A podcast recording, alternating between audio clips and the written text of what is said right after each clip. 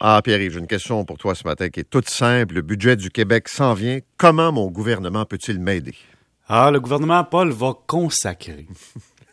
consacrer. Investir dans sa population. Investir dans la population et on parle d'aider à consacrer de l'argent euh, contre l'inflation, aider les gens à payer l'inflation, si tu veux. Et j'ai relevé quelques possibilités. Là, Paul, tu m'excuseras de ma voix.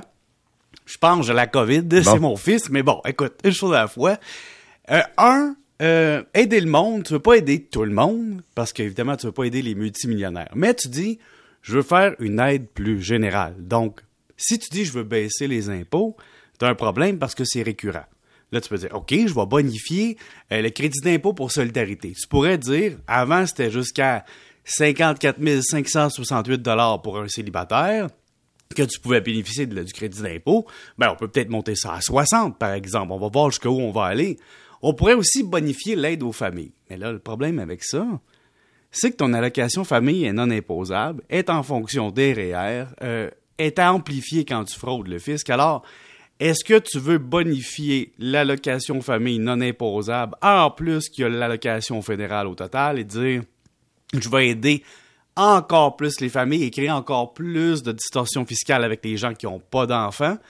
C'est une bonne question parce que présentement, tu peux avoir jusqu'à 2614 dollars net d'impôts par enfant par année juste au Québec. Ajoute le fédéral, il commence à y avoir beaucoup d'écarts de capacité de paiement parce que ça fait en sorte que des gens qui ont par exemple une famille peuvent payer une partie de la maison significativement avec ça, alors qu'un couple sans enfant qui a peut-être une chambre de moins ou deux chambres de moins, ou peut-être pas, n'a pas les mêmes moyens. Mais par expérience, quand on est euh, en période électorale, parce que c'est le cas, les gouvernements veulent toujours avoir une façon que le citoyen réalise que c'est un cadeau du gouvernement. Tu comprends? Que le gouvernement consacre. Oui, non, mais je me souviens, il y avait eu euh, l'idée à un moment donné, une chicane entre le Québec et euh, le, fédéral mhm. sur la taxe de vente. Et ils avaient décidé d'envoyer un chèque plutôt que de remettre l'argent au gouvernement, le fédéral avait dit, c'était Jean Chrétien qui était le ministre, avec feuille d'érable sur le chèque, les gens vont être contents, puis les gens vont s'apercevoir que c'est nous autres qui contribuons. Fait que je me dis, dans tous les euh, outils à la disposition d'un gouvernement, qu'est-ce qui paraîtrait le plus? C'est un montant direct? Puis ben, Un montant forfaitaire, un paiement à un moment donné, parce que si tu bonifies des crédits, si tu réduis une certaine facture fiscale, puis que c'est compilé le 30 avril, le client, quand il reçoit son rapport du gouvernement, euh, de son comptable, il sait pas que sur le 2456 que tu reçois, il y a 56 qui est lié aux élections 2022. Tu comprends? Ouais, On voit pas ça. Pas bon, ça. Non. Et, le fédéral peut bien plus aider au niveau de la sécurité de vieillesse, euh, le supplément de revenu garanti, le crédit d'impôt en fonction de l'âge. Et la CAC avec ses valeurs, je pense qu'il pourrait aller plus vers un crédit d'impôt pour les, les personnes âgées parce que c'est une plus grande masse votante et tu veux les garder au travail. Donc, si tu leur dis, j'envoie un chèque à toutes les personnes, toutes les personnes de 60 ans et plus qui travaillent, et elles sont déjà inscrites au crédit d'impôt pour prolongation de carrière, tu envoies un chèque, tu as déjà le système, puis c'est beau. Mm-hmm. Ça se peut. Ça se peut. Mais on va voir, mais pour l'instant, comme tu dis, montant forfaitaire paraît mieux et c'est pas récurrent. Alors, on aime ça. Parfait. Témoignage d'un auditeur qui t'a envoyé une question après ta chronique sur les propriétaires qui gardent leur adresse officielle dans leur appartement. Autrement dit, le proprio est allé vivre ailleurs, mais il reçoit ces documents-là pour euh, des raisons fiscales. Euh, puis il t'a dit, ben, qu'est-ce que je fais avec ça? Ben oui, la personne, elle me dit, qu'est-ce que je peux faire? Mon propriétaire, j'ai pas de bail, j'habite un condo depuis plusieurs années. J'ai une entente écrite, mais qui est terminée, mais je paye un loyer chaque mois comme au mois, donc j'ai une entente verbale. Je paye par Interact, puis là, j'ai écouté ta chronique, je viens de demander un relevé 31. Le propriétaire a refusé tout chose. Bon.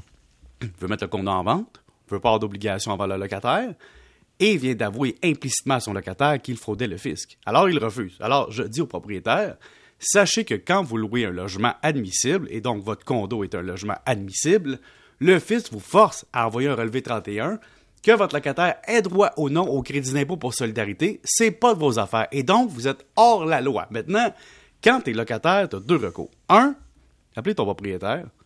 Veux-tu que je te dénonce au fisc? Ça, ça pourrait fonctionner ou créer toute une chicane. Puis, on ne sait pas c'est qui notre propriétaire. Oui, en passant. Deux, t'appelles le fisc. Ou trois, tu t'adresses au tribunal pour le logement, puis tu dis, écoutez, moi j'ai un bail implicite parce que même si tu n'as pas de bail signé. Si tu as payé un logement le 31 décembre de l'année et que tu as une entente verbale que tu habites un logement contre un paiement, même si l'hydro est au nom du propriétaire et que tu les rembourses sous présentation de facture, tu as un droit de locataire parce que tu as une entente verbale et c'est comme une espèce d'entente indéterminée. Donc, tu dois t'entendre avec ton locataire. Et je pense que ça éveille beaucoup de locataires, la chose suivante. Beaucoup de propriétaires fraudent le fisc, ou beaucoup, quelques-uns tout au moins. Quand vous ne recevez pas le relevé 31, demandez-le, peu importe qui vous êtes. Et troisième point, quand vous louez un logement, s'il n'y a pas de bail, questionnez-vous. Mais vous avez des droits. Merci, monsieur. Prends soin de toi. Oui. Il est 7h22. Je tiens à préciser que Pierre-Yves n'est pas en studio avec nous, là, parce qu'avant que les gens euh, et un de ses enfants est positif à la COVID, puis il est en confinement, une forme de quarantaine. Alors, euh, c'est euh, grâce à la magie des ondes qu'on est capable de pouvoir garder le lien quand même avec lui. Donc, posez de m'écrire pour me dire comment ça se fait qu'il y a la COVID puis qu'il est avec vous. Il n'est pas là physiquement, il est chez lui, donc en confinement. Marc, la métropolitaine.